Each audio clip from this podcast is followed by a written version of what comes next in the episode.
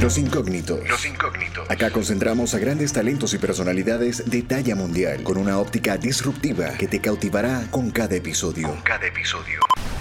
En este podcast escapamos de lo tradicional con relatos y perspectivas muy poco escuchadas por parte de nuestros invitados.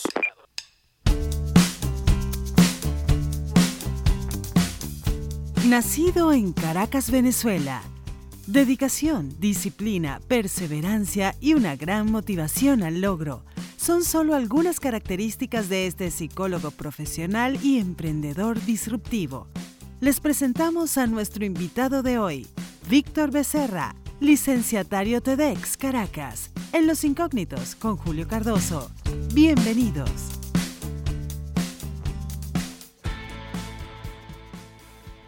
Muy bien, estamos acá en un nuevo episodio de Los Incógnitos, donde a través de estas plataformas digitales, por medio de este podcast que sale a nivel mundial y en las principales estructuras donde ya nos conocen, tenemos el placer de conversar el día de hoy con Víctor Becerra. Víctor es un amigo eh, principalmente en Caracas, donde forma parte de toda esta oleada de organizadores bajo lo que son conferencias TEDx en esta ciudad, obviamente en Venezuela. Y bueno, es un grato placer que nos acompañe el día de hoy bajo este tipo de breve charla para comentarnos un poco sobre su vida personal, profesional, qué nos viene ahora con, con TEDx en Caracas. Ya vienen buenas noticias, pero mejor que Víctor a través de la representación de todo este equipo de curadurías o de curadores que forman parte de la, de la estrategia. Y bienvenido, Víctor, ¿cómo estás? Muchas gracias, Julio. Muchísimas gracias por la invitación. Súper feliz y, emocionado pues de conversar contigo finalmente. Qué bueno, qué bueno. Sí, bueno, ha costado un poco por toda la carrera en la que andan ahorita con esta organización del evento que al momento que estamos haciendo esta grabación quedan escasos, ¿qué? 15, 20 días. Queda, un mes, queda un mes para el evento, pero, pero eso en, términos de lo que estamos haciendo, de la producción que estamos, es bastante, es igual que minutos. O sea, estamos frenéticos ahorita con la producción. Eh, por, por, bueno, por los detalles que tiene de coordinar un evento en cuatro o cinco países distintos, con personas que están en todos lados. Es una labor bien titánica, obviamente tomado de la mano con el tema de tecnología. Sabemos en ocasiones este, cuán cuesta arriba puede ser ese tipo de, estabilidad de Internet en Venezuela y todo esto, pero también de, gracias a todo el trabajo que ustedes se han venido ya sudando este, gota a gota, hay empresas donde ya con ese todas manos eso no va a ser un problema. Eh, eso es lo que esperamos, eso es lo que esperamos y, y es algo de lo que estamos viendo, cómo, cómo cada vez más se está sumando gente a este proyecto. Muy bien, para las personas que no conocen, aunque son muy pocos, para lo que sería ya que los escuchas directo de este tipo de podcasts, ¿qué es un TEDx o este concepto en función a toda esta experiencia que has tenido tú tanto dentro como fuera de Venezuela? ¿Qué pudieses comentarnos un poco y también lo que ha tocado esas fibras profesionales por parte de Víctor? Y así inicia un nuevo episodio de Los Incógnitos. Los Incógnitos. Héroes anónimos que escapan de lo tradicional. Bueno, fíjate, TED es eh, un evento eh, originado en, California, en Estados Unidos, en los años 80, donde un grupo de personas que trabajaban en Silicon Valley decidieron reunirse y conversar eh, sobre ideas vinculadas a la tecnología, al entretenimiento y diseño, y compartir las ideas y los aprendizajes que ellos, que ellos habían adquirido a lo largo de su trayectoria, de manera tal de bueno, de, generar innovación a través del compartir de la información. Eh, este formato fue tan bueno que eventualmente crearon una conferencia eh, que, donde invitaban a otras personas de otras áreas, porque TED en un principio eran tecnología, entretenimiento y diseño, por eso las siglas.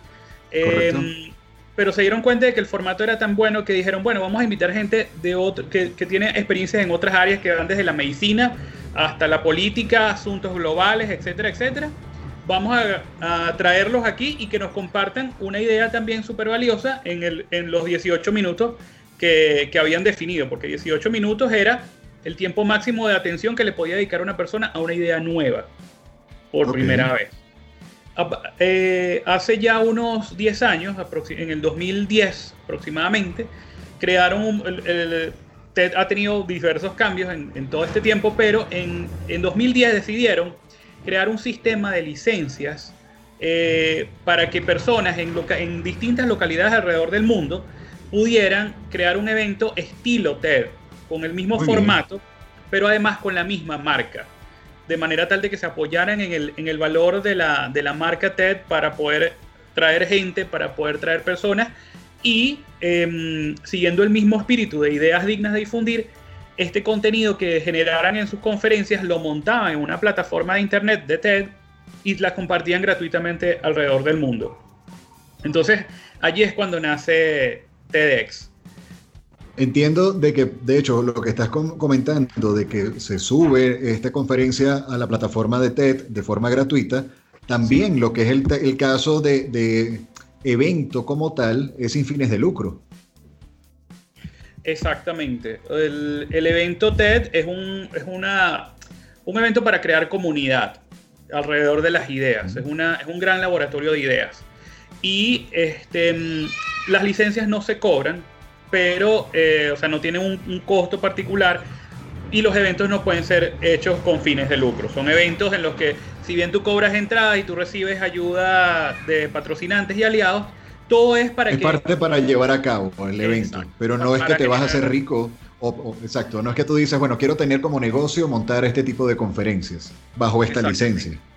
Bajo esta licencia, exactamente. Nosotros, como dice mi socio Javier Medina, eh, nosotros hacemos TED porque nos da nota, porque nos parece, porque nos mola, nos, nos parece cool. Y además porque nosotros tenemos una, una tenemos, bueno, de, cómo llegamos a TED es una historia que habla de, bueno, una responsabilidad que sentimos nosotros hacia, hacia nuestra ciudad, particularmente, hacia nuestro país. Correcto, Caracas, Venezuela. Ok, entonces, dentro de todo este tipo de, laboratorio y todo esto que, que también has ido conversando con Javier y Víctor bajo ya esa necesidad o esa curiosidad o ese hambre de, bueno, nos gustan las cosas innovadoras. Nace hace cuánto tiempo ya lo que sería la primera charla que ustedes organizan directamente en la Universidad Central de Venezuela. Ya, perdón, no, no te escuché la última parte de la pregunta, me la pudieras repetir. Dentro de lo que ha sido toda esta estrategia que ha organizado Javier en conjunto con Víctor, ya que empezando como que, bueno, personas bien creativas, que de alguna u otra manera les gusta estar innovando, les gusta ser siempre curiosos o hambrientos de, nuevas cosas, específicamente tecnología, educación o diseño y mucho más, donde empiezan a decir, brother, vamos a hacer esto en Caracas, vamos a hacerlo en la UCB, vamos a arrancar de una vez ¿Hace cuánto tiempo dan como que ese primer golpe exitoso?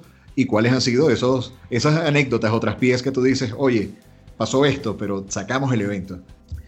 Eh, sí, perfecto. Fíjate, nosotros, eh, nosotros entramos, yo entré en contacto con TED en el año, bueno, cuando entré en la Universidad Central de Venezuela a estudiar psicología. En ese momento recuerdo, recuerdo que un profesor, eh, que es uno de los psicólogos más viejos del país, el Eduardo Santoro, él estaba viendo en internet unas conferencias interesantes, unos videos interesantes que me los mostró durante un paro universitario que había, que había aquí, entonces no había actividad y bueno, él estaba siempre en su oficina. Me mostró, la, el, eh, me mostró TED, me mostró la página y yo quedé muy, muy interesado con eso y lo compartí con, con, con mis amigos. Y eventualmente TED fue una, una, herramienta de estudio para nosotros, en un principio, ¿no? Eh, Luego, en el año 2014, cuando comienza en Venezuela este tema de las protestas eh, eh, que, generaban, que, fueron generadas en gran parte por el movimiento estudiantil venezolano, este, nosotros nos dimos cuenta de que, bueno, en, el caso de toda esa situación, queríamos hacer algo particular, algo, algo valioso, generar valor para aliviar el sufrimiento de, las personas que en ese momento estaban muy preocupadas por la situación del país. Y, Fue bien fuerte esa situación, este, entre, entre otras, ¿no? Pero la del 2014 marcó, marcó mucho en la historia venezolana. Exactamente. Nosotros habíamos organizado un grupo pequeño de, de compañeros que estábamos conversando acerca de, bueno, alternativas que, que podíamos generar para, para, de alguna manera, contribuir a reconstruir ese tejido social muy, muy dividido. Y este, pensamos que, bueno, entramos en contacto con alguien que había organizado mucho tiempo atrás eh, eh, un evento TED, TEDx en la, en la Universidad Simón Bolívar. Hasta entonces, eh, en, eso, en esos años, en esos cuatro años, los TED se habían hecho muy pocos en algunas universidades para comunidades muy pequeñas y era en su mayoría entretenimiento para intelectuales. No, no tenían, si bien eran cosas muy interesantes, hay una charla muy buena, el movimiento TED era muy incipiente y se habían hecho pocas cosas aquí. Este, un nicho ya muy reducido, casi que principalmente a nivel de estudiantes particulares, en este caso de la Simón Bolívar, algo así. Eh, la Simón Bolívar y la, y la Universidad eh, y la, Universidad de los Andes en, Mérida. Entonces, este, nada, se había, se había eh, el, movimiento TED incluso se había apagado durante dos, dos años, o sea, la gente que estaba haciendo TED había dejado de hacer los eventos, los hicieron una o dos veces máximo y no se hizo más nada. Y bueno, el movimiento TED estaba como eh, en un limbo. No había, no había movimiento TED en Venezuela, aparte de esos eventos. Entonces nosotros entendimos el valor de que tenía una plataforma donde tú pudieras compartir ideas y donde tú pudieras eh, hablar de ideas en ese momento para esa situación y para este país nos dimos cuenta del valor que tenía y entramos en contacto con, esta persona que organizó ese, el primer TEDx de la Simón Bolívar, Octavio Rodríguez. Y, bueno, nos dimos cuenta que podíamos organizar nuestro propio evento solicitando una, licencia. Sí. Generamos un proyecto eh, y recuerdo que, bueno, estuvimos como dos meses trabajando en, construir un proyecto para TED. Em, solicitamos la licencia y, y la recibimos para, organizar un evento. Eh, recuerdo que eso fue en abril del año 2014, más o menos. Pero este, no, no llegamos a organizar un TED sino hasta el siguiente año, el año 2015. Particularmente por, bueno, por, por todo lo que implicaba. Eh, mi socio y yo eh, somos psicólogos y teníamos experiencia escasa o nula en organizar eventos. No, teníamos toda una idea del concepto teníamos... Tenías el ímpetu, pero quizás cómo lo organizo en ese momento estabas en blanco, en ese momento.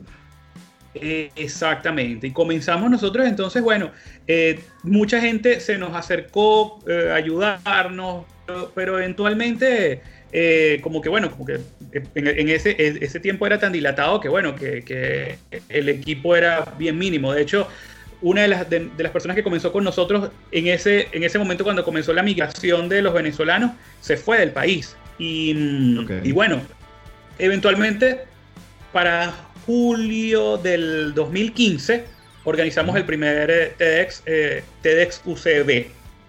Y, y, bueno, fue un, e, fue un evento maravilloso porque en, e, en ese momento la, yo, yo no, yo no tenía idea de qué iba a pasar. No sabía qué iba a pasar cuando hiciéramos el TED. Yo no, casi que sabía por qué lo estaba, sabía por qué lo quería hacer, sabía por qué quería que se diera, pero no había imaginado el efecto que iba a tener. La envergadura, el efecto boomerang. Sí, y resulta que la cosa fue bien grande. O sea, eh, aparte de empresas que, que, se nos acercaron a apoyarnos en el evento, muchas empresas, o no muchas, pero unas, unas cuantas empresas muy valiosas se acercaron a apoyarnos porque vieron el, el, valor de lo que estábamos haciendo. Los ponentes se acercaron también, gente como Sumito Esteves y Luis Vicente León, que para mí eh, son unas personas, unas estrellas que no imaginé con las que iba a estar en contacto. Exacto. Entraron, en, vinieron al evento, pero además recuerdo que el, el día que hicimos el TED, vino gente con maletas en la mano porque habían venido desde Brasil y desde Maracaibo solamente para presenciar el TED.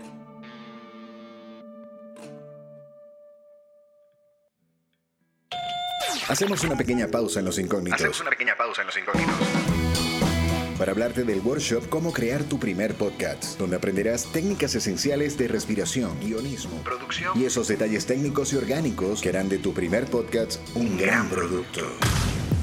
Para mayor información, consúltanos en Instagram como arroba reptilia.lata. Para mayor información, consúltanos en Instagram como arroba reptilia.lata. Cómo crear tu primer podcast. Los incógnitos. Los incógnitos. Héroes anónimos que escapan de lo tradicional. Que escapan de lo tradicional.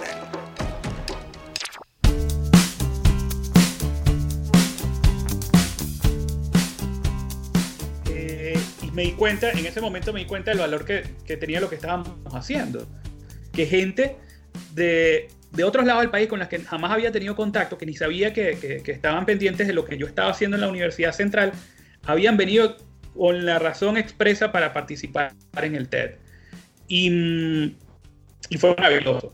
A partir de en ese momento, la, la, energía que sentí al final cuando terminamos el evento, cuando hicimos la última ponencia, el, eh, cómo había quedado la gente inspirada fue algo que me enseñó el valor de lo que estábamos haciendo y que me hizo entender, bueno, mira, esto, esto eh, tenemos algo muy poderoso en nuestras manos.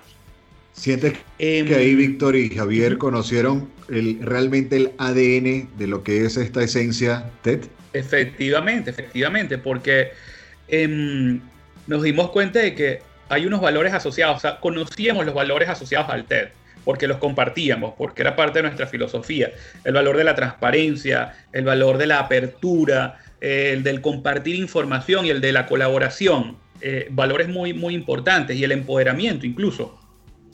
Porque cada persona que se paraba en ese escenario este, daba un conocimiento que lo empoderaba a él, pero también estaba empoderando a la audiencia que recibía el conocimiento, que recibía esas ideas. Y nos dimos cuenta entonces que sí, efectivamente, el valor de TED, lo, poderoso de TED, ese, ese, como tú dices, ese ADN que estaba allí, podía, podía reproducirse, podía salir y, y debíamos, como una responsabilidad nuestra, repartirlo por todo, por todo el país, por toda Venezuela. Claro, claro. Bien, bien, bien importante y, ese efecto muchas veces así como que, te entiendo, o sea, ¿qué fue lo que hice? Pero todo en positivo. Porque entonces cuando empiezas a ver, y más con lo, con lo que humildemente estás comentando, de que tenían el ímpetu, pero desconocían cómo, cómo hacerlo. Y a través de todo este apoyo, tanto de colaboradores, este, personas que se suman al proyecto, patrocinantes, el mismo caso de, bueno, el Sumito o Luis Vicente León, entre otras personalidades que también han formado parte ya dentro de toda esa estructura de los eventos en los que ya has ido este, formando parte. Tenemos la suerte, o tengo la suerte de conocer de ustedes a partir del, del segundo evento que se realiza, si mal no recuerdo, en el 2018, de Chacao. Sí, fíjate, Entonces, eh, Si, quieres antes de, de, empezar a hablar un poco de la experiencia con Ted Chacao, me gustaría que, eh, como que bueno, ya tú a mí me, me, hiciste la explicación y lo conocí fue a través de ustedes, que es cómo son los peldaños que exige la licencia y por qué en este caso inicia en una universidad, porque luego te vas entonces a un municipio o a una colonia, como le llaman acá, y entonces por qué toda esa eh, eh, alegría y emoción con el evento que se está organizando para ya TED Caracas en un mes. Sí, Fíjate que, TED eh, trabaja con un sistema muy interesante que nosotros no, no lo entendíamos en un principio hasta que lo vimos. Porque y, lo, y, lo, vivimos, ¿no? Nos dimos cuenta del valor de eso. Resulta que el sistema de licencias de TED eh, te pide, te, trae como unos escalafones, así como tú lo dijiste, unas escalas, ¿no? Lo primero que tú como organizador eh, primerizo debes hacer es organizar un evento pequeño para máximo 100 personas. El evento, este, por lo tanto, es una comunidad pequeña. Usualmente puede ser una universidad como la, Universidad Central de Venezuela, o puede ser incluso una calle, puede ser una, una plaza, o sea, una urbanización. Tú haces un evento pequeño para una comunidad pequeña. Luego de eso, en, este, puedes hacer una licencia que, que, es una licencia más grande, que lo que, lo que ellos llaman Plus 100, o que es más de 100 asistentes, o sea que es la licencia que te permite tener el un, un, número ilimitado de asistentes e ilimitado, ya te voy a decir por qué. Y eh, que además te permite adquirir el nombre de una, de una ciudad. Eh, nosotros, y también, eh, sí, básicamente eso. Entonces nosotros comenzamos con la Universidad Central, porque el, también hay distintos tipos de licencias. Hay licencias universitarias, hay licencias estándar para, localidades eh, que no son académicas y hay licencias incluso para, este, para otros institutos educativos, hay unas especiales para los jóvenes y hay un evento especial para la mujer, que es el TED Women. Correcto, sí. Entonces, pero para adquirir el nombre de una, de una capital, el nombre de algo tan grande como Caracas, necesitas haber hecho por lo menos dos eventos TED pequeños como, lo que, como el de la Universidad Central, algo así. Y luego debes haber asistido a un evento TED del, Exactamente, el de la casa madre, si se quiere. O sea, eh, los eventos TEDx son oficiales, pero este evento es como es el que ellos mismos organizan, ¿no? Claro, ya, ya te da el punch. Ya, exactamente. Entonces, bueno, nosotros hicimos primero el evento universitario. Eh, hicimos dos eventos universitarios, uno en el 2015 y luego repetimos en el 2018. Comenzamos a hacer TEDx Chacao porque hasta ese entonces no teníamos cómo asistir a un evento TED grande, lo que llamamos grande. Este evento una, pequeña, una pequeña pausa acá informándole por lo menos a la comunidad que no, que no, es, no está en Venezuela o que no conoce que, es Chacao. Chacao es un municipio de Caracas, sí. donde, ok, nosotros lo conocemos como municipio, en otras localidades se puede conocer como colonias, y entonces ya es un evento de, de, una envergadura un poco mayor a la universitaria, donde, bueno, tienes mayor cantidad de público, pero de igual, de igual forma lo pudieses considerar como que un evento pequeño. Totalmente, sigue siendo un evento pequeño, porque bueno, no eh, de hecho, es un evento pequeño tratando de hacerlo en el municipio más grande de la ciudad, o por lo menos el más, en el municipio que estaba más asociado a, la innovación y a, sí, a, la, producción intelectual allá, aquí en Venezuela. Entonces, y también para darlo a conocer a una, a una audiencia que, fue, que no fuese, estuviese vinculada directamente a la Universidad Central, sino una audiencia amplia. Los incógnitos. Los incógnitos. Héroes anónimos que escapan de lo tradicional, que escapan de lo tradicional. Pero con todo y eso, sí, seguía siendo un evento pequeño, un evento con una audiencia limitada. Eh, pero hasta ese entonces era lo máximo que podíamos aspirar, puesto que no teníamos los recursos para asistir a un evento TED. Eh, bueno, el, valor de las entradas, el valor de la... No, desde Venezuela que tenemos todas estas limitaciones económicas con el acceso a la adquisición de dólares, todo. Exactamente. Los costos, los costos eran para nosotros eran, inalcanzables básicamente. O sea, no, no, no, no teníamos acceso a, a una asistir como otros organizadores hacen normalmente. Entonces, bueno, este en ese, en ese momento hicimos TEDx Chacao en el 2018, apelando a esto. Bueno, vamos a hacerlo para la audiencia y vamos a hacer muchos eventos pequeños.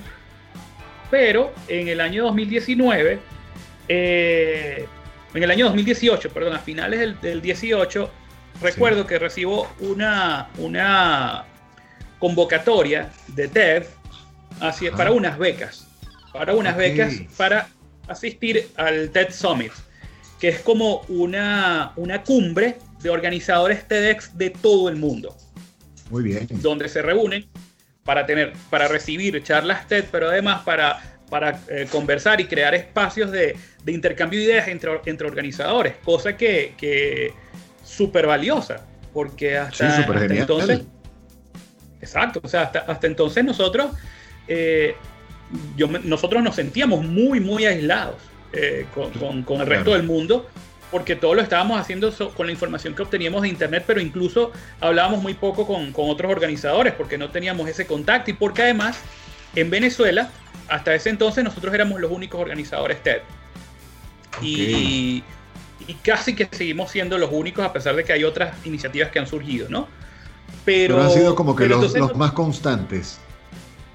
Exactamente, exactamente. nosotros tenemos ya eh, eh, cinco años haciendo eventos TED. Em, y bueno, este, no teníamos con quién más conversar, básicamente. Pero yo recibo esta, esta convocatoria y además recibo una, un, correo particular de TED diciéndome, mira, Víctor, están abiertas estas convocatorias y por el trabajo que tú has hecho en, en tu comunidad y en tu ciudad, te instamos a que participes en la convocatoria, a que te postules porque, mira, eh, nos gusta el trabajo que estás haciendo. Eh, y lo hice, lo hice, me, envié un ensayo que, ellos solicitaban, hablándole un poco de lo que había, del cómo TED había cambiado tanto mi vida como la, vida alrededor de, mi equipo y de la comunidad, y cómo nos había inspirado y cómo había creado todas estas cosas. Y, sí, y recibí la beca, recibí la beca a finales de, en diciembre de 2018, recuerdo y, fue una noticia maravillosa y fue algo brutal que, o sea, fue algo muy, muy, muy bueno. Eh, Celebraron como por un mes antes de salir.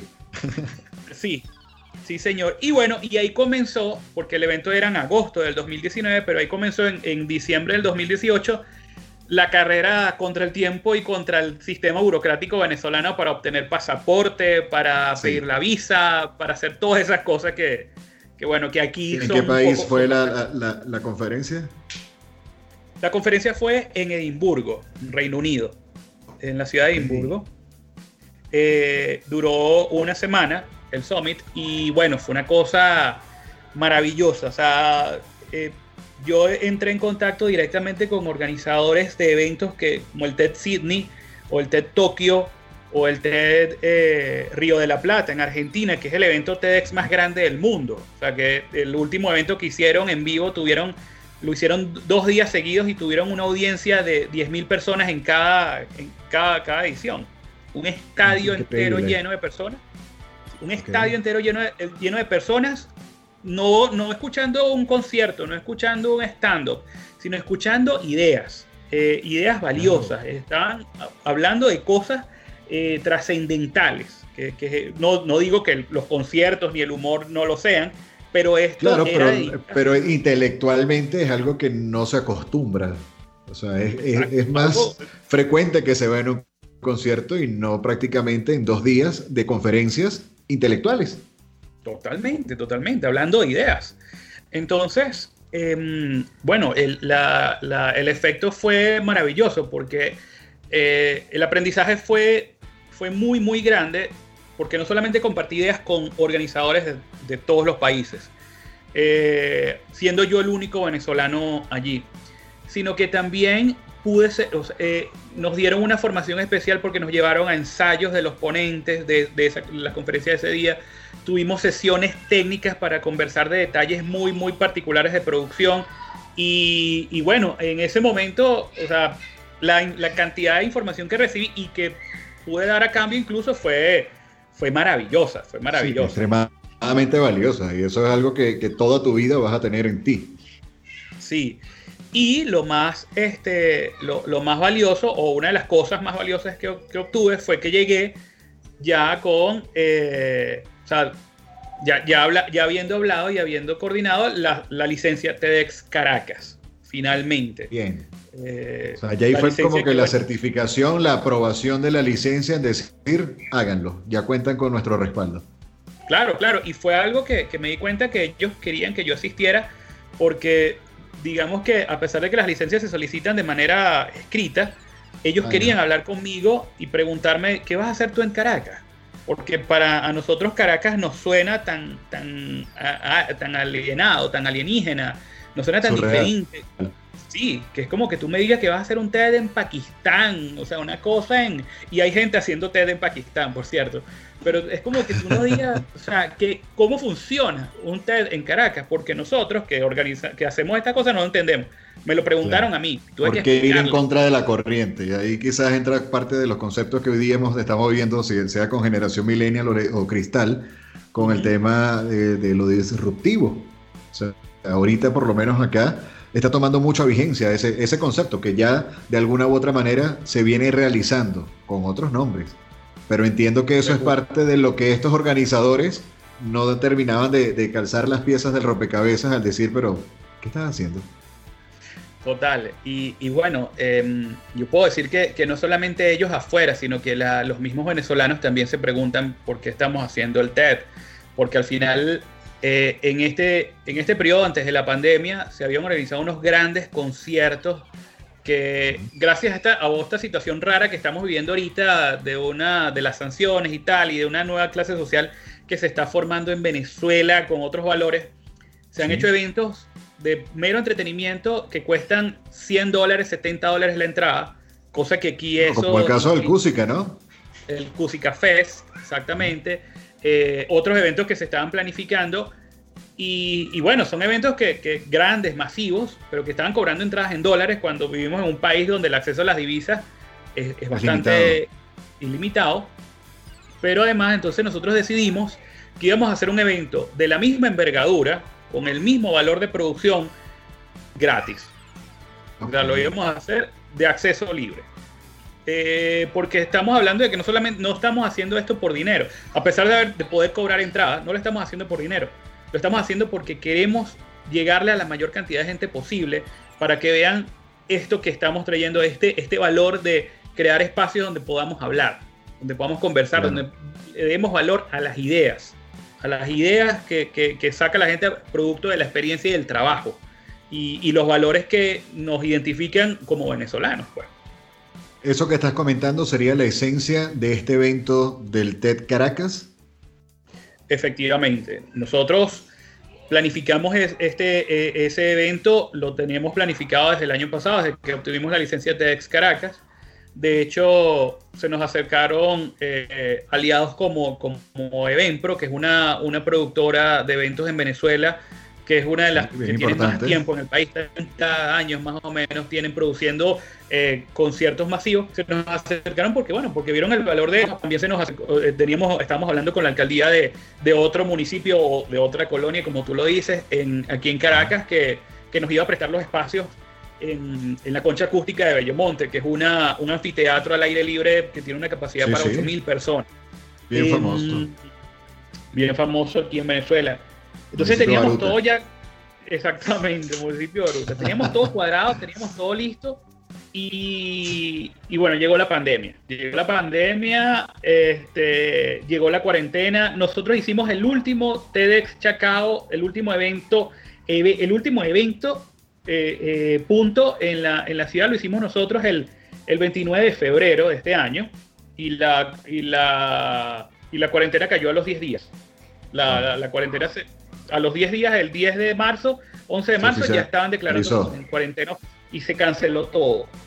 Entonces, bueno, este, dijimos, ok, bueno, ¿qué vamos a hacer? Estuvimos unos meses pensando, pero considerando que, bueno, que, que teníamos ahora una ventaja grande que no habíamos visto antes, que era de llegarle ahora a no solamente a los venezolanos de Caracas, sino a todos los venezolanos del mundo.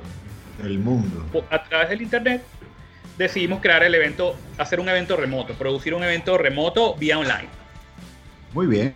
Bueno, ya, ya más o menos ya tenemos el contexto de cuál ha sido todo ese ahínco, ímpetu y tesón profesional, tanto por parte de Víctor como de todo, el equipo que, que, también te apoya y te acompaña en todo esto. Ya vamos, ya al finalizar la entrevista, nos vas a terminar de dar como que ese abreboca final de los detalles para entonces este gran evento, que a escasos 30 días ya se estará celebrando en la ciudad de Caracas, pero se puede disfrutar a nivel mundial.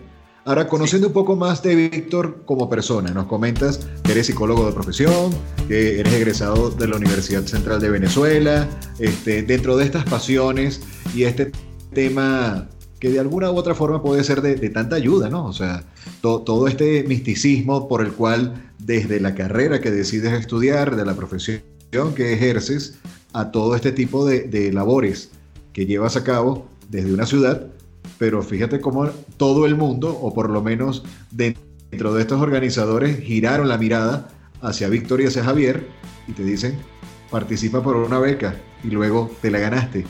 ¿Qué pudiese decir esa esencia de Víctor Becerra como, como individuo, como persona? Bueno, yo creo que este, mm, a ver, algo que, con lo que me he sentido muy identificado últimamente por, por bueno, el, por este trabajo me ha enseñado que, que, uno de los valores más grandes que yo tengo es el de ser venezolano. ¿Ok? Suena un poco cliché identificarse, o sea, más allá del patriotismo, del nacionalismo que uno pueda sentir, eh, yo creo que este país me ha, me ha, forjado a mí, así como yo he tratado de, cambiarlo de alguna manera, de, ayudarlo, de mejorarlo. Porque, porque, bueno, porque me he dado cuenta en estos viajes que he hecho eh, que hay, una, hay un valor intrínseco en el, en el ser venezolano. Hay un valor intrínseco y, qué, significa, cuáles son esos valores, qué identidad es. Bueno, este, es, la, es la, la solidaridad extrema nosotros nos hemos dado cuenta de que en esta situación, si no nos ayudamos, si no colaboramos, no, no vamos a ser capaces de salir adelante. Solo no podemos. claro. Exactamente. Ese, es como que uno de los valores con los que más me identifica. Y luego, luego la lealtad y la confianza eh, son valores para mí bastante importantes. La lealtad porque, porque, bueno, porque al final es esta forma de, de yo crear eh, eh, de alguna manera vínculos o, contratos o no, no eh, es como es como una forma de, devolverle a las personas que me han ayudado a las personas que son solidarias conmigo devolverles de, alguna manera ese, ese esa confianza que ellos generan que ellos tienen en mí ¿okay? lo pudiese llamar de alguna u otra forma que es como que la, la filantropía per se por parte de Víctor bueno, no sé si la filantropía, yo la filantropía siempre la he identificado con gente que tiene como muchos recursos para disponerlos a, para, para, para otras personas. Eh, yo no diría que soy una persona con, con muchos recursos eh, eh, materiales, tal vez, pero sí todo lo que... Intelectuales se ha, se ha aportado bastante, a mi punto de vista. Yo, yo, creo que que algo que, que, siempre que algo que le dije a mi mamá hace, hace poco que hablé con ella le dije bueno tú no me diste apellido tú no me diste un carro o una herencia. Tú me diste una formación ética y moral muy valiosa y me diste un cerebro. Tú y mi papá me dieron un cerebro me dieron una, un pensamiento crítico que es muy importante y que es lo que yo lo que con lo que los recursos míos con los que yo me manejo. Y creo que este esa es otro, otra cosa que me identifica mucho, tanto por mi formación como psicólogo social, mi formación que tuve eh, como biólogo, mi formación científica que adquirí cuando estudié biología en la Universidad de Carabobo.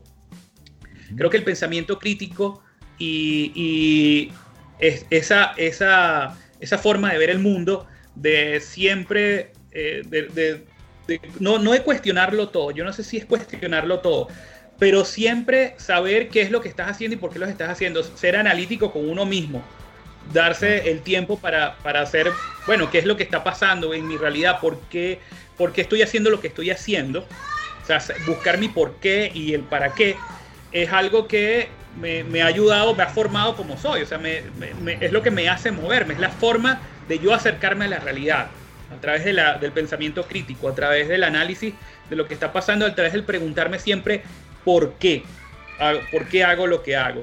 Es algo que, me identifica, que, es algo, es algo con, lo que, con lo que yo hago este, este, trabajo y todo lo demás que hago en mi vida. Sí, y es muy interesante eso que estás comentando, porque fíjate que de alguna u otra manera eh, es también, o sea, una manera estratégica de cómo estar anticipándose a hechos, pero también a través de tu conocimiento, ya sea bajo lo que sería este, el comportamiento social del ser humano y todo esto, que de alguna u otra manera se están haciendo las cosas haciéndolas, no diciéndolas.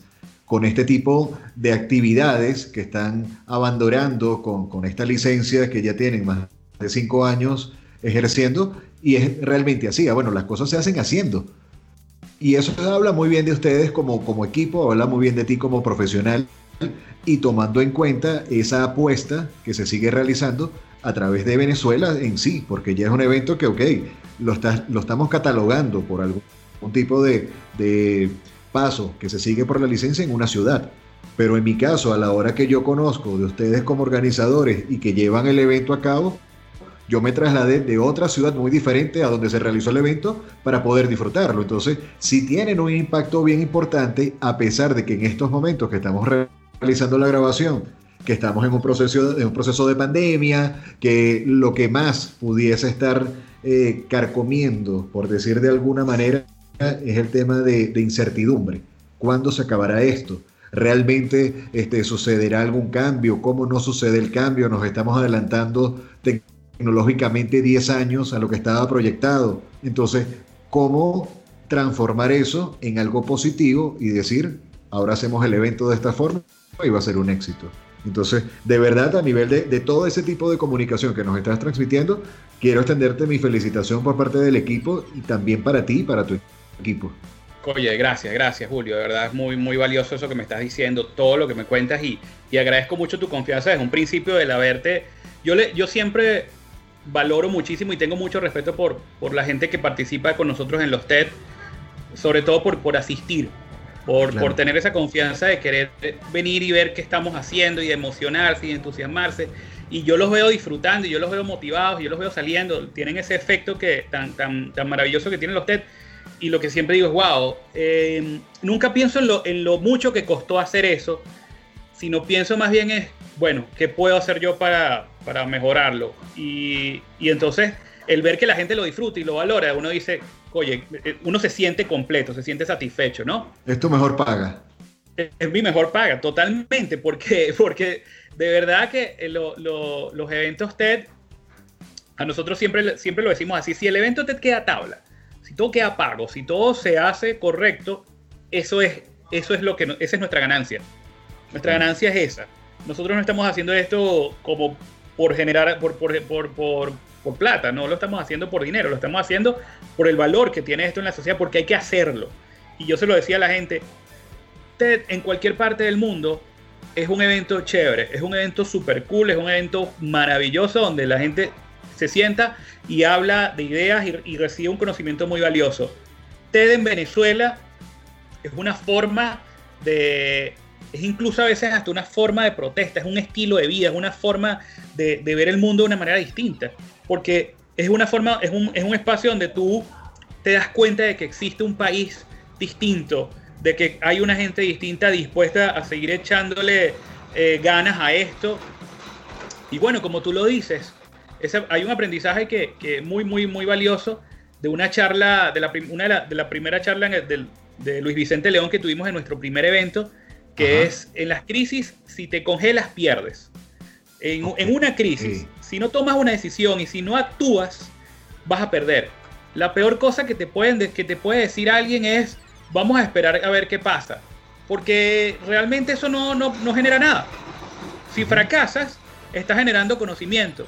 Y si triunfas, por supuesto que estás lográndolo. O sea, Pero si no haces nada, si te, con una situación tan cambiante como en Venezuela, donde a nosotros nos ha tocado devaluaciones drásticas del precio de la entrada en una semana, donde la entrada costaba 5 dólares el primer día y, y, para el último día costaba medio dólar, donde tuvimos un evento que se hizo el día de un apagón nacional, un apagón donde se fue la luz en todo el país, donde no hubo servicio eléctrico en todo el país, donde hemos hecho eventos este, con, gente que, bueno, en el TED Chacao en el que tú participaste, hay una anécdota sobre algo que pasó allí, que es que nuestro jefe de voluntarios eh, no lo vimos por una semana.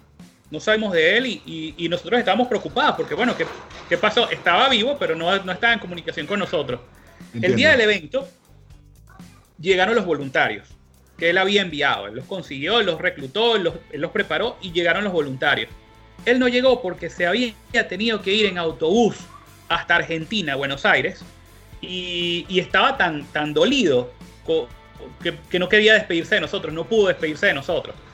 Y, pero hizo su trabajo, hizo el trabajo antes de, antes de irse. Y eso es algo que tú dices, wow, el compromiso que algo como esto genera, donde no recibes a cambio ningún bien eh, económico, este, está, está hablando mucho más. Y este, por eso es que hay que hacer TED en Venezuela. Por eso es que hay que seguir haciéndolo. Por eso es que tenemos que seguir haciéndolo. Y por eso es que lo estamos haciendo ahora más grande. Y, y lo estamos haciendo para, todos los, para todo el mundo.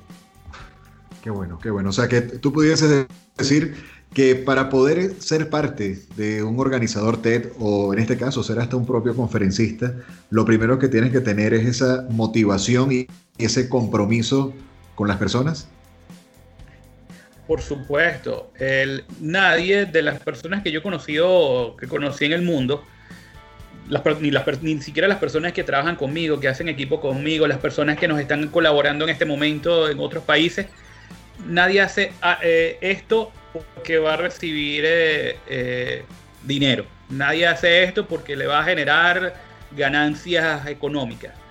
Todo el mundo hace esto porque entiende el valor de esto, porque sabe que creando valor a través de, este, de estos espacios, aliamos el sufrimiento de los venezolanos de alguna manera, porque los estamos conectando con algo trascendental, algo que es más grande que ellos. Y hacerlos parte de eso, como Jonathan Haidt dice, eh, la, sensación de trascendencia, de formar parte de algo más grande, es una de las cosas que une a las personas y que alivia el sufrimiento, que te ayuda a pensar no es solamente en el aquí, en el ahora, ni en la inmediatez, sino te ayuda a pensar en, el futuro. Y esa es la forma de participar en esto, pues, esa sensación de, trascendencia. No, y es muy interesante lo que estás comentando y te explico por qué. Este, al igual que tú, bueno, hemos tenido también la oportunidad de tener grandes amigos fuera de Venezuela o viajar a otros países, como por lo menos en este caso me toca ahorita hacer la conexión contigo directamente desde México. Hace un tiempo tuve la oportunidad de, estar también unos meses en Montevideo. Y algo de lo que para nosotros es normal pero para las personas de otros países no tanto, es esa facilidad que tiene el venezolano de aprender de todo un poco. O sea, no tanto ser multitasking, que sí, pero a veces lo ven de forma negativa, nosotros lo vemos como que, brother, es lo que nos toca.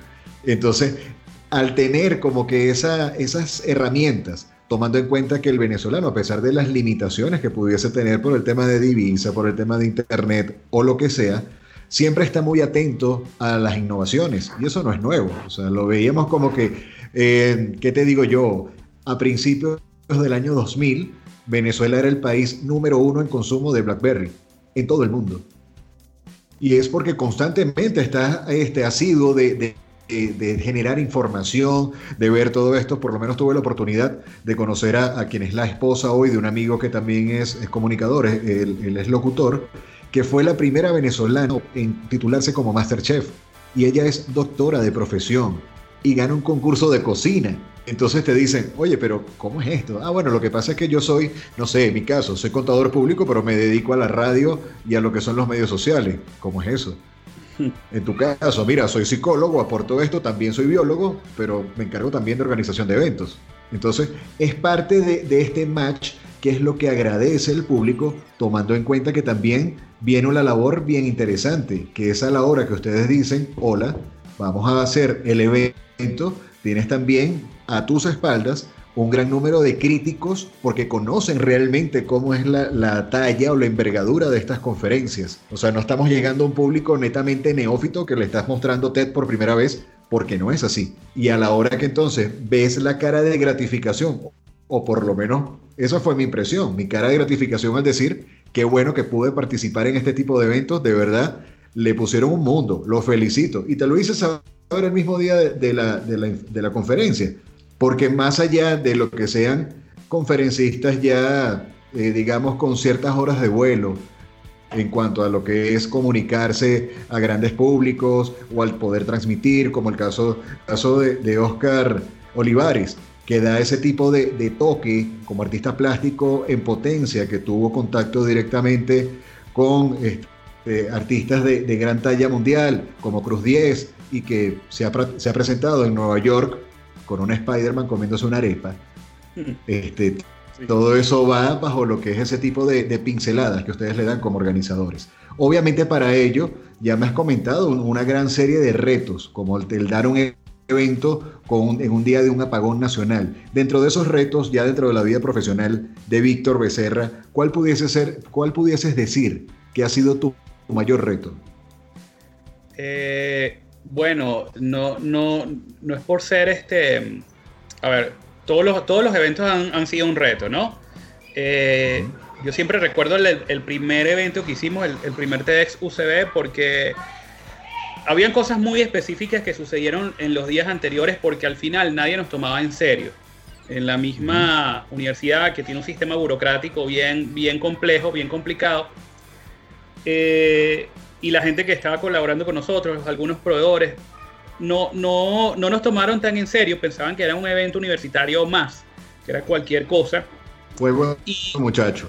Sí, sí, y al final, este, no, yo recuerdo que la, decana de la Facultad de Odontología, que fue donde hicimos el evento, usamos el anfiteatro de, odontología, sí, recuerdo que la, la decana llegó regañándome eh, de una manera bien, bien, bien, este, bien animosa sobre, porque bueno, porque estábamos haciendo algo que no, a lo que no se le había solicitado permiso y teníamos cámaras porque resulta que llegó, eh, llegó una televisora, llegó un periódico, este, llegaron personalidades de todos lados, o sea, la cosa hizo revuelo. Y ellos como que se vieron descubiertos de, bueno, pero ¿qué es esto que está pasando aquí? Porque nadie nos dijo, porque al final en la Universidad Central las cosas siempre funcionan eh, eh, este, de una manera muy formal y muy oficial. Entonces recuerdo que, en, ese momento yo, yo me senté y hablé con ella, una mujer que era que, más alta que yo, y, yo, y le expliqué lo que estábamos haciendo en medio del evento, porque resulta que, bueno, que a, todas estas está pasando el evento adentro del, auditorio y yo tengo, tenía que manejar esta crisis y, mm, y bueno, nada. Ese fue el este, momento más prudente que, te, que se le ocurrió para preguntarte. Totalmente, totalmente. O sea, llegó haciendo una cosa, pero bueno, este, recuerdo que, que, que yo la senté, le expliqué lo que estábamos haciendo, le hablé lo que significaba y le dije, eh, y le invité a pasar.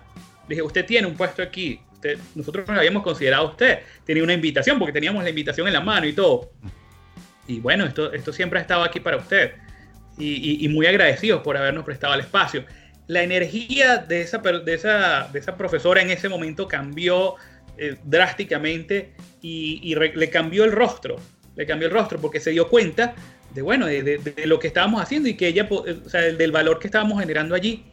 Y, se sentó y, observó el resto del evento tranquila y recuerdo que hasta nos agradeció con una sonrisa porque no esperaba algo tan maravilloso, estaba llorando al final de la charla de Sumito Esteves que, que, había hecho. O sea, eh, ese efecto la cambió en ese momento. Para quienes nos escuchan, Sumito Esteves es un gran chef venezolano reconocido internacionalmente, donde ha tenido también mucha participación a través de redes sociales, canales de televisión, y es, es una persona eh, bien emblemática en lo que es el contexto gastronómico para Venezuela, Venezuela en sí. Totalmente, totalmente. Y bueno, y una maravillosa persona, yo, yo quiero acotar, es alguien muy, muy valioso, muy, muy humano y muy cercano. De verdad que, que rompe todo el estereotipo que tienen los chefs aquí en Venezuela. Entonces, eh, ese fue el primer reto, eh, porque yo en ese momento tuve que asumir el liderazgo por completo de lo que estaba haciendo para resolver una crisis. Asumir, entenderme yo como líder, que hasta ese momento yo lo era, pero, pero no había tenido una situación donde me probara, donde todos los ojos estuvieran parados a mí, me estaban pidiendo resolver la situación. Y, y, todo el mundo en ese momento me, me miró esperando que yo actuara. Yo actué de la manera que consideraba correcta sin ningún tipo de, intención, sin más nada, yo lo, yo lo tomé así y dije, bueno, déjame, déjame resolver la situación de esta manera. Y funcionó, funcionó en ese momento. Sí, porque en este caso ya tenía toda la potestad de decir, cancelo el evento. Totalmente, totalmente. Ella pudo haber dicho, mira, por favor vamos a pararlo hasta aquí, me llaman a seguridad, no sé qué, no sé qué. Pudo haber pasado cualquier cosa y, bueno, logramos calmar la situación.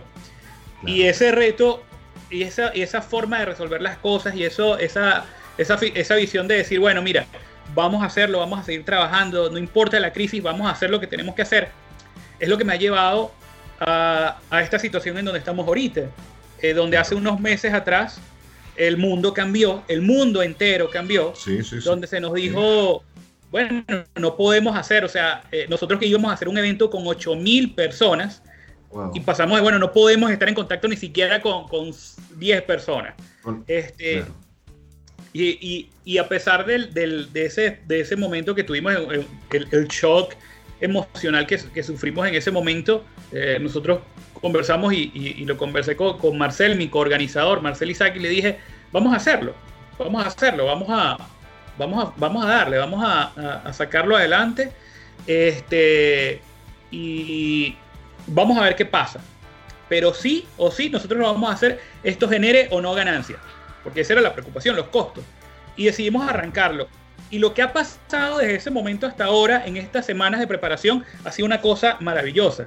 La cantidad de personas que se nos han sumado, los equipos que se nos han sumado, cómo nos, la, la recepción de los mismos ponentes que tenemos cómo nos tratan y, lo que, y, el nivel de respeto que demuestran eh, es, algo, es algo increíble. Es algo increíble. ¿Tienes autorizado en este momento este, decir algún tipo de nombres de esas personalidades que pudiésemos encontrarnos con el TED Caracas, TEDx Caracas? Por supuesto, o sea, yo te lo digo a ti en confesé. Este, no, no, o sea, bueno, no, no sé. cuidado con esa confesión, eh, pero sí, por lo menos en este momento que estamos haciendo la grabación, hemos llegado a transmisiones desde Canadá, Irlanda, Argentina y gran parte de Sudamérica. Entonces, sí, sí, ahí bueno, ahí, te la dejo. No, no, sí, sí, porque si va a salir en esa época, yo puedo decírtelo con, con total tranquilidad. O sea, nosotros vamos a tener, en este caso, a Laureano Márquez, este, Politólogo y humorista venezolano. todos son venezolanos, eh, vale, vale acotar. Tenemos a Erika de la Vega, este, conductora de programas y ella tiene un podcast también dedicado a temas de la mujer. Tenemos a eh, tenemos al profesor Ricardo Hausman, economista, eh, y es profesor en Harvard y es el, en este momento es como el director del centro de estudios, del Centro Kennedy de Estudios Económicos, algo así se llama el, instituto allí en Harvard. Em, también ha, colaborado con la administración del presidente Juan Guaidó y todo esto. Tenemos a Víctor Medina, o una nutria, un una humorista venezolano, bastante joven y bastante chévere. Está en em, Argentina actualmente, ¿no? Está en Argentina, exactamente. Y a Eduardo, Eduardo Sanabria, Eduardo Sanabria, que es artista plástico venezolano muy, muy reconocido. Sí, sí. También tenemos una, una de las, uno de los ponentes, bueno, todos los ponentes han sido interesantes, yo no voy a dar quién es mejor o no. De hecho, del Eduardo Sanabria, quizás muchos lo conocemos, es como Edu Ilustrado. Edo, exactamente, Edo Ilustrado. Su nombre eh, artístico. tenemos, y tenemos a Mariana Atencio. Este, Mariana Atencio es eh, periodista, conductora de, eh, la NBC en, Estados Unidos. Y ahorita salió, acaba de obtener una nominación a los premios Emmy, a, los, Emmy estadounidenses, a los Emmy sí, Sí, sí, sí. Premio, ajá. Qué bueno, qué bueno. Entonces, este, bueno, y también tenemos otros ponentes eh, menos reconocidos, pero no por ello menos importantes. Este, está Javier Medina, con quien, quien me ha acompañado organizando eventos TED. Él, como organizador de TEDx Chacao, va, a conversar un poco de su experiencia organizando eventos en, TED en Venezuela también y del, valor de las cosas que él ha aprendido. Eh, y tenemos a otras personas también, a otros, a otros invitados que, van a estar allí, que son bastante, bastante interesantes también. ¿Dónde pudiésemos conocer, por lo menos a la hora que vayan publicando en cuanto a redes sociales, cuál es el nombre de esta cuenta? Este, actualmente se están apoyando alguna página web, algo así que, las personas cuando vayan escuchando y ya este, tengamos como que ese line-up ya preconfirmado este, a pocos días del momento que sea el lanzamiento de este podcast y el, lanzamiento del evento oficial por parte de TEDx Caracas, ¿dónde lo pudiésemos seguir? Por supuesto, fíjate, eh, nosotros estamos en Instagram con arroba TEDxCaracas, T-E-D-X Caracas. Em, también estamos en Twitter, igual arroba TEDxCaracas. Eh, y tenemos nuestra, nuestra página web tedxcaracas.com.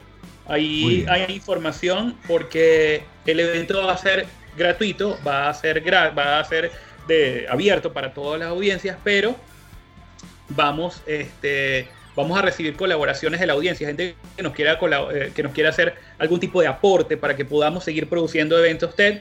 Van a recibir acceso a contenido exclusivo y a otros premios y, que, que les vamos a otorgar por allí por su colaboración y aporte.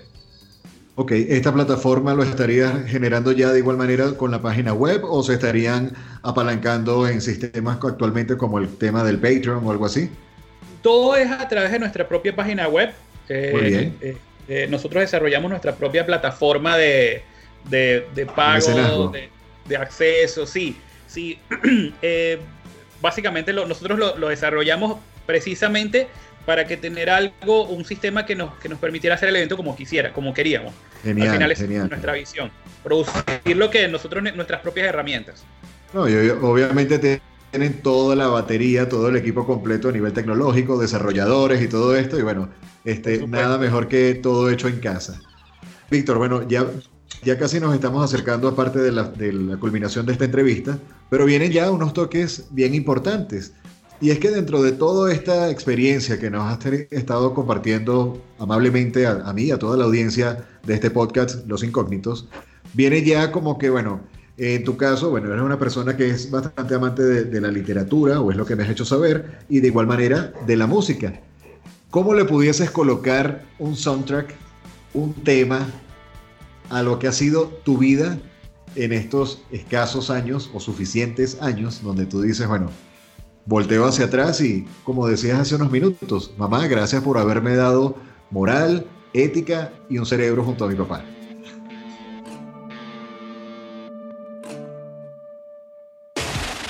Los incógnitos. Los incógnitos. Héroes anónimos que escapan de lo tradicional. Que escapan de lo tradicional. Ok, este, voy, a, voy a valerme de la, como de, del trabajo que estaba haciendo últimamente. Uno de, uno de los ponentes que tenemos en, nuestro evento es Horacio Blanco, eh, cantante de Desorden Público. Okay. Este, la banda de Desorden Público es, como con el podcast que abrimos, que en este caso fue con su baterista Daniel Sarmiento. Exactamente, exactamente. Y nosotros tenemos una charla especial con él, que va a ser la, la del cierre, eh, que él va, a tocar, va, a hacer algo muy interesante que no quiero, no quiero adelantar. También tenemos a Cier Casali de Caramelos de Cianuro. Otra banda de rock venezolano. Bueno, este, en este caso, eh, Horacio es de ska y Cier es de rock. Exactamente. Entonces, hay una canción que tiene Horacio, eh, que tiene Desorden Público, que me gusta muchísimo, que es el, el soundtrack perfecto para, para todo esto de que hemos hablado, que es Combate. Ajá. combate. combate creo que es una canción porque, porque refleja. Justamente ayer estaba conversando con Horacio de, esto. Creo que es el disco Diablo. Diablo, exactamente. Y, Combate es una canción que habla acerca de lo que es el espíritu luchador de los venezolanos. El espíritu combatiente. Aunque la palabra combatiente no sé si, si está vinculada mucho, pero, pero sí el espíritu de lucha, el espíritu de no darse por vencidos, este, es, es como un grito de guerra básicamente. Y es algo que nosotros en este momento lo tenemos muy en cuenta, lo tenemos encima porque cada vez que nosotros hacemos un proyecto es casi un combate, es el buen combate, pero, pero, pero no, pero que es algo que nos enseña y que nos hace más fuertes. Claro. Muy bien. Me gusta esa canción, me gusta ese contexto que le estás dando a, combate, muy parecido quizás al libro de Sun Tzu con el arte de la guerra y la estrategia y, y da dale y dale y dale. Y bueno, si se pone difícil, hay que hacerlo igualito. O sea, Exacto. entonces, eso está bueno. Dentro de todo esto que me has estado comentando, Víctor, ¿de qué manera pudieses decir ya con una frase cómo te gustaría, cómo te gusta ayudar a los demás? Ese valor de, de, ok, quizás en ocasiones no suceda. Mira, no te puedo ayudar ahorita con dinero o no te puedo ayudar ahorita con, con darte un trabajo, pero te puedo ayudar de esta forma. Mira, em, algo, algo también que, yo he visto y que he aprendido mucho de mi papá, este, que es un aprendizaje que yo llevo siempre, es que al final no importa cuánto, cuántos recursos tú les dejas a alguien o, cuántas cosas destines tú, cuántos recursos materiales le dejas a alguien para, para ayudarlo. Al final yo creo que lo que la gente valora muchísimo más al final es estar allí. Estar allí eh, eh, el acompañar a las personas en los momentos más difíciles, que es un trabajo que he aprendido como psicólogo y por mi experiencia de vida, por muchas situaciones particulares, me he dado cuenta que la gente eso es lo que más valora y es la forma más sincera de ayudar a los demás, es estando allí, es acompañándolos, es sentándote al lado de manera silenciosa, no decir, no dar consejos, no hacer terapia, no, no agarrar y, ponerse a llorar con ellos, sino simplemente estar allí para lo que ellos necesiten. Es, la forma, es una forma de servicio y que alguien me enseñó hace muchísimo tiempo que el servicio es una forma también de, brindarle cariño y amor a los demás. Entonces creo que, y eso es lo que hacemos nosotros con, nuestro trabajo, pues estando allí para los demás y, y estando abiertos para, para lo que ellos necesiten. Qué bueno. Una frase que te describa, Víctor, con todo esto que me estás comentando, ya en una frase. Wow, este, no, lo había pensado, pero, pero yo creo que es eso. O sea, siempre estar allí, siempre estar allí, estar, estar, estar allí para los demás. Esa es creo que la, una de las frases que considero bastante valiosa. Bueno. Ya para cerrar, ¿qué le diría Víctor Becerra a toda esta generación de relevo y quizás no tan nueva generación que de igual manera está necesitando este tipo de ventanas para conocer este tipo de aportes que le estamos dando a la sociedad con todos estos cambios? Bueno, fíjate que nosotros, gran parte, en el trabajo que estamos haciendo actualmente nos, nos preocupa mucho esa generación nueva porque creemos que esta nueva generación se está, por lo menos hablando a nivel local en Venezuela, nos preocupa un poco que los jóvenes se están sintiendo que no hay nada valioso en ser venezolano, porque si te das cuenta, todo está en contra. Sea, los venezolanos tienen, eh, estamos sancionados por un lado, por otro lado, este, el pasaporte de nosotros y, el hecho de ser inmigrantes nos, ha cerrado muchas puertas y, recibimos críticas de, todos lados. Em, y la gente, los jóvenes pueden preguntarse, bueno, pero ¿qué, qué, valioso tiene ser venezolano? Mira, lo que nosotros queremos demostrarles es que hay algo intrínseco en nosotros, que no, no podemos surgir si no nos tenemos a, si no tenemos a otros compatriotas como nosotros, si no nos tenemos a... Cada vez que nosotros surgimos, estando afuera o estando adentro, hay una responsabilidad importante de los venezolanos de ayudarse entre ellos. Nosotros somos una gente solidaria por naturaleza, nosotros brindamos eh, cariño. Y aquí en mi casa yo lo he aprendido de mi abuela, que siempre tiene un plato de comida para, para, quien sea que llega, avisando o sin avisar. Siempre hay una taza de café, siempre hay algo, algo eh, eh, siempre hay un oído que te escuche. Entonces yo creo que Nanutria, el, el, Nanutria lo estaba diciendo, hoy lo estábamos conversando. El comediante. El, comediante, que él había, él había pensado que, bueno, mira, no tiene nada de valioso lo que, lo que eh, ser venezolano en este momento, por cómo lo, que me cuesta eh, eh, trabajar en otros países, pero se dio cuenta, mira, si no, yo, yo, si los venezolanos yo no progreso. O sea, no hay, nadie más me ha brindado una ayuda tan desinteresadamente como otro venezolano. Y eso es algo, un aprendizaje muy, muy, muy valioso porque al final nosotros nos regamos por el mundo ahorita, pero estoy seguro que si tú llegas al Polo Norte y te encuentras con un venezolano, esa persona te va a abrir la puerta de su casa. Y sí hay valor entonces en ser, en ser como son. Sí hay valor, sí hay ser valor en la solidaridad y, y, es algo también incluso latinoamericano. Yo sé que los latinoamericanos somos muy solidarios porque lo he aprendido por muchas cosas este, y eso, y siempre, y, ese valor, esa hermandad que tenemos es importante y los buenos somos más. Eso hay que recordarlo, los buenos somos más. Entonces ese, es mi, mi ayudaría. Bueno, de verdad que, muy complacido con, con, estos minutos, casi una hora de conversación que nos has regalado, con toda esta esencia ya en, cuanto a lo que ha sido Víctor como persona, Víctor como profesional. Este consejo ya para las poblaciones más jóvenes o también a los no tan jóvenes que en ocasiones pudiésemos decir que se sienten o nos pudiésemos sentir perdidos, como que bueno, y ahora toda esta evolución tecnológica, yo tengo tantos años de edad, ¿cómo hago para reinventarme? ¿Qué, qué necesito hacer? Siempre hay un camino. Entonces, esas palabras que nos estás comentando creo que están perfectas para ya cerrar la entrevista del día de hoy. Víctor, de verdad, muchísimas gracias por tu tiempo. Un saludo a ti y a todo tu equipo. Eh, nos gustaría conocer parte de tu trabajo, donde te pudiésemos seguir a ti. Y bueno, ya oficialmente que nos des la invitación para entonces eh, ya entrar a lo que sería esta conferencia que tiene tanto respeto, tanto esfuerzo y tanto valor como lo que es el TEDx Caracas, por el cual de antemano ya les extiendo una felicitación. Muchas gracias, Julio. Igualmente, un placer compartir contigo. Maravillosa entrevista. Me siento muy, muy, muy contento de, haber conversado contigo hoy. Eh, te digo, mis redes sociales, la, red social que más uso es eh, el Instagram, eh, arroba Víctor en red. Eso es todo. Arroba Víctor en red, junto, todo pegado.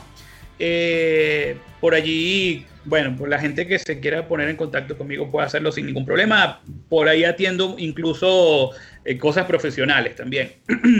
en mi correo electrónico, por, cualquier cosa, es, es Víctor Becerra con C y 2R en red. Correcto. Víctor Becerra en red, arroba gmail.com. Em, y por supuesto, la invitación al TED Caracas es el día 19 de septiembre eh, eso va a estar disponible, no tengo el horario, pero no lo vamos a decir pronto.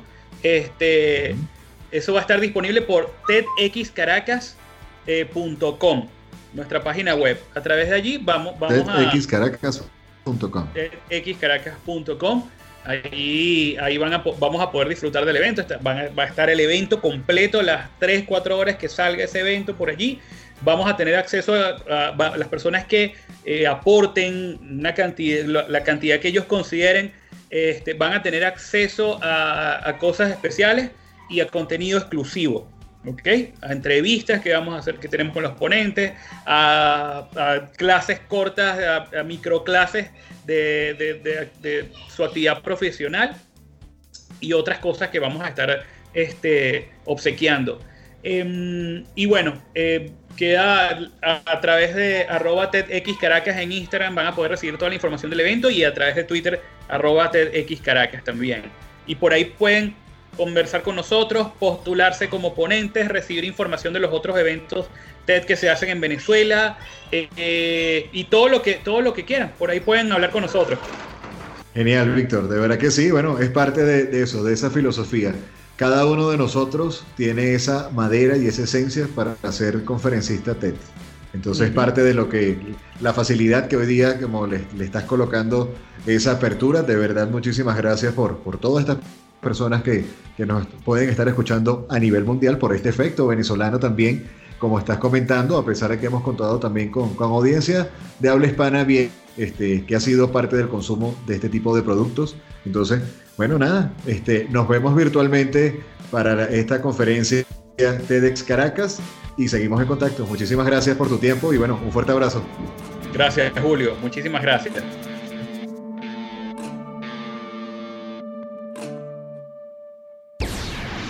Y hasta aquí llegamos por el día de hoy con este episodio de Los Incógnitos en su primera temporada. Con el capítulo Inspiración. Los Incógnitos, héroes anónimos que escapan de lo tradicional. Escapan de lo tradicional. Este contenido es producido por Lagarto FM y Reptilia Agencia Creativa para el mundo entero. Los esperamos en la próxima edición.